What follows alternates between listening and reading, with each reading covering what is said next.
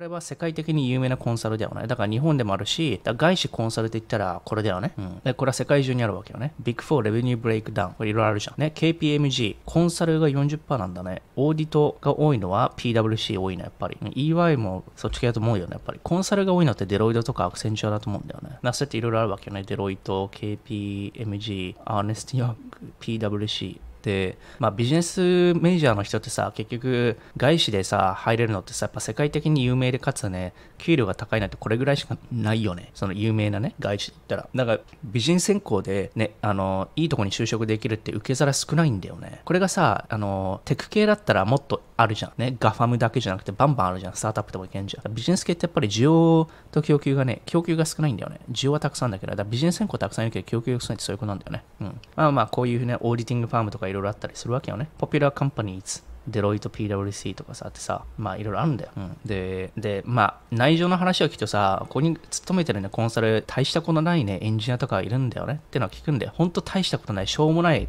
エンジニアに対してすんげえね、高いね、あの、チャージをしてんの、クライアントで。デロイトとかさ、アクセンチュアとかさ、日本ではなんか1人当たり200万ぐらいチャージとかしたね。海外では、あの、2万5000ドルとかね、1人当たりで1ヶ月で1ヶ月でとかっていう話。だガファムのビジネスのコンサルでいうなんかトップがこういうあれだと思うんだよね。うん、で、まあこの中で、その、まあそうそうそう、こういう感じね。このビッグ3、マッキンジー、あベイン、ボストン。これ系ってやっぱりね、M&A とかそっち系とかビジネス系が多いなって感じだと思うんだよ。で、ビッグ4がやっぱりコンサルじゃなくてあれだね、会計系が多いなと思う感じかな？で、アクセンチュアとかってテクとか最近強いよね？っていう話で、まあいろいろある中でさ、あのー、結局こんだけ、なゴリさ、あの、ドバイでさ、メスゴリ会合したとかって言った話したしたと思うんだけども、ドバイでそのさ、会合したメスゴリーもさ、なんかさ、まあ別に匿名っていうか誰かもわかんないから言っちゃうけどさ、PWC とかね、そのアーネスティアンとか KPMG とかそういう会計とかファイナンス系だったんだって。で、で、あの、なんか、だから決算ごとにめっちゃ超やばいって言ってたね、こっち系は。決算ごとにものすごい量の決算やらないといけないから、なんかもう繁忙期が4ヶ月、3ヶ月に1回か。だから1日16時間とかだって。夜中の2時に帰れたらいい方とか言ってたもん。で、朝の5時からみたいな。それがなんか、ね、なんだっけな、上海かな、香港かな。なんかその中国でやってて、で、ちょっとやばいから、あの、転職してドバイに来たとか言って。でもドバイの方がまだいいとか言ってて、なんでって言ったら、転職して、あの、でも同じようなコンサルなんだけども、残業がね、それもさ、月曜からさ、土曜までやってんだよ。週6日、かつ残業がさ、あって、ただね、あの、完全社畜奴隷でマインドコントロールされてた時の夜中の12時とか1時とかに帰るよりも、夜中中の9時で帰れるからまだ全然いいよとか言っててさ、お前完全にお前、お前これストックホルムシンドロームじゃないかみたいな、完全に従順な社畜奴隷かお前って言ったのよ。そしたら、そうなのよ、私そうなのよみたいな。でもやっぱりビジネスとか会計系で、これ以上にいい会社ってないから、結局あれなんだよね。足元見られてんだよね。供給でいいところがないから、もうだからビジネス専攻でさ、トップでね、こういうところに入れたらさ、もう親も喜ぶぐらいの話なわけじゃん、ビジネス専攻だったね。でも、あの、ライフスタイルバランスめちゃくちゃゴミみたいな話なんだよね。給料いいかって言ってそんなに良くないんでやっぱり残業時間カウントされないんだって。年俸で、で、その残業分のパッケージで出るから、時間数じゃないんだって。だから、結局、時間数で割ったら、あの、全然給料悪いって話ね。で、ライフバランスもクソだし、みたいな。でも、インダストリーね、変えることできないから、結局、ね、それしかないの。オプション選択肢がないってことね。だからこれ、ファイヤー、ノマルファイヤーと一緒で、ブルーピレルとピレね、結局自由とオプションが欲しいわけで、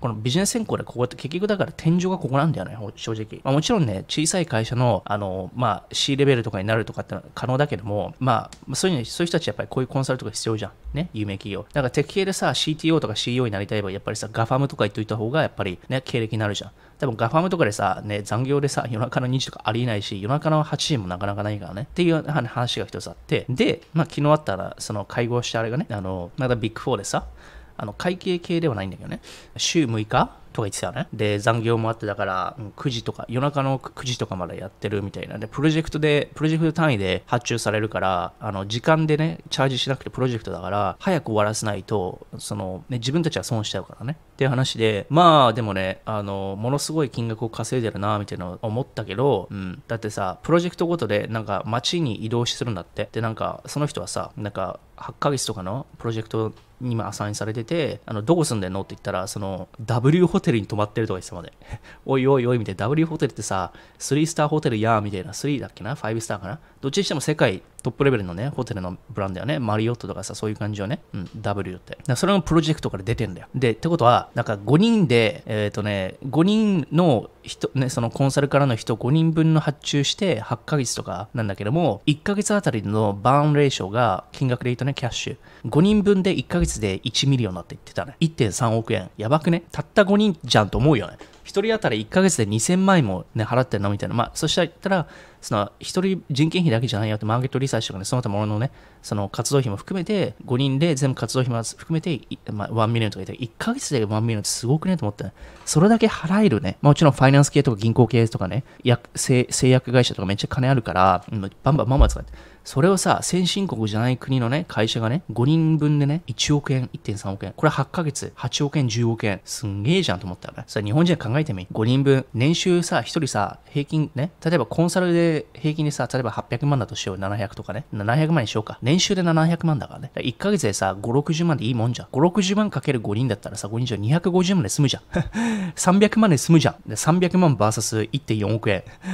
30倍以上違うじゃん。5人を1ヶ月で1億円 VS5 人をね、1ヶ月でさ、500万ぐらいでね、使える。どういうこっちゃいって話よね、本当に。っていうことで、まあそれがあって、まあそれはね、そんな払ったらさ、W ホテルも余裕だよな、みたいなね。で、それだけ誰が結局払ってるかってコンスーマーなのよ。ね。銀行のね、消費者がね、手数料とかで払ってるでしょあれが結局銀行の利益でいって、その銀行がそれをね、今度ね、こういうコンサルにめちゃめちゃ高い金払ってるってことなの。だから消費者のお金がこっちに行ってんのよ、結局コンサル会社にっていうのわかる？ね。これエンジニア系もそうよ。デロイトとかさ、アクセンチャーとかもね、1人当たり200万とかね、チャージしてんの。200万もする価値もないエンジニアがいるのはね、あの、事実なのよ。うん。それは分かってんの。だって、そうそういうふうにインダストの人も言ってるから。でも、なんで、じゃあ大企業はね、そういうね、コンサル会社にね、1人当たり200万とかチャージをね、いとわないかっていうと、責任、何かあった時の責任のね、なすりつけができるから。あの、大企業だから何かあったらフィックスしてくれるみたいな。そこにコストがかかってんだよね、消費者の。私たちが使ってるね、銀行とか。っていう話。そういうお金のからくりだよってことで、で、なんかさ、うん、コンドミニアム買ってさ、5年、5、6年でさ、全部払ったよとか言って、すげえと思ったよね。それはね、リスペクトだなと思ったよね。5、6年でで20万ドル、米ドルで、米ドルで20万ドル6年で払い切った。うん。だから3000万円ぐらいの6年で払い切ってきたって話なの。だから1年間でさ、500万円ぐらい払ってんじゃんと言って。大体それ年収がわかるじゃん。ね。その収入の何パーセントをね、住宅ローンで払ったかわかんないよ。でも、まあ50%ぐらいは払ってんじゃないのかな。さすがに10%とかないから、60%ぐらいいっちゃってんじゃないかな。ってことは1年間で500万円もね、住宅ローンに当てられるってことはさ、ね、まあ800万とか900万とか払、ね、あの、まあ収入あるんじゃないかなと思ったら、いや、大したもんだなと。3000万の住宅ローンをたった6年でね、払う。しかもその人まだ20後半だからさ、まあ、頭、話してて頭いいと思ったよ。いや、ゴリみたいにね、いろんな国に住んで、そのプロジェクトごとでさ、アサインされるからさ、いろんな国に住んで、うん、半年とかね。で、そのカルチャーとか文化的な違いとか、コンビニエンスなことってゴリと意見が結構似せる。その、一回こういうね、その自由とか、その住みやすい国に住んじゃうと、北米とかヨーロッパとか先進国にね、住めなくなるって、うん、彼女も言ってたね。ゴリも同じ意見だ。だから、そのさ、バイクタクシーとかね、デリバリーとかさ、安かったり、ドアトゥードでできてから、アメリカとか日本とかヨーロッパ住めない。それと一緒。天候とかね、いろいろあるんだよ。あの、比較するあれが。天候とか、あの、インフレとか家賃とか人件費が安いとかさ。うん。で、それは全く同じで、いろんな国のね、あの、意見聞いて、まあ、ゴリもその、そこの国全部行ってるからさ。で、大体、そうね。大体同じだった。だから、フライトアテンダントのメスゴリとさ、ドバイで会ってさ、いろいろ話聞いた時面白かったのはあれだけども、彼、彼女たちも、それはね、いろんな国行ってるから、意見が分かれ、なんか、なんとなくさ、意見交換がね、 meaningful にできるんだけども、あ、その確かにね、国転々としてるコンサルも確かにね、いろんな国、あの、できるし、かつビジネスオスゴリの話もしたもんね。あの、ボスとかがオスゴリで、うん、大体オスゴリでさ、大体その、インターナショナル系だからさ、あの、欧米人が多くて、うんぬの話でとかね、いろいろ話してさ、文化的なとか、国のとかって話して面白かったなっていう話ですよ。だからこういうことで日本人ほとんど知らないと思うんだよね。日本人ってさ、ほとんどの人はだって年収400万とかでしょ？それよりも倍以上稼いでるわけでさ、その人はね。で、いろんな国行ってるわけで、だからやっぱり価値観的なところ、まあ、その人がね、その、まあ、もちろんトップパフォーマーであるから、そういう人がたくさんいるかって言っていないよ。うん、だから、必ずしもだから日本人になるからね、豊かな生活できたらそういうわけではなくてって話で、だからそういう有能な人っていうのかな、あとは多文化に触れてて、そういう感覚がわかるみたいな、そういう人っていうのは日本には少ないんじゃないかなっていうのはあるし、まあ、どこの国行っても少ないけどね。だから、あの、まあだから、あの、あるいは切磋琢磨じゃないけど、触発されるよね。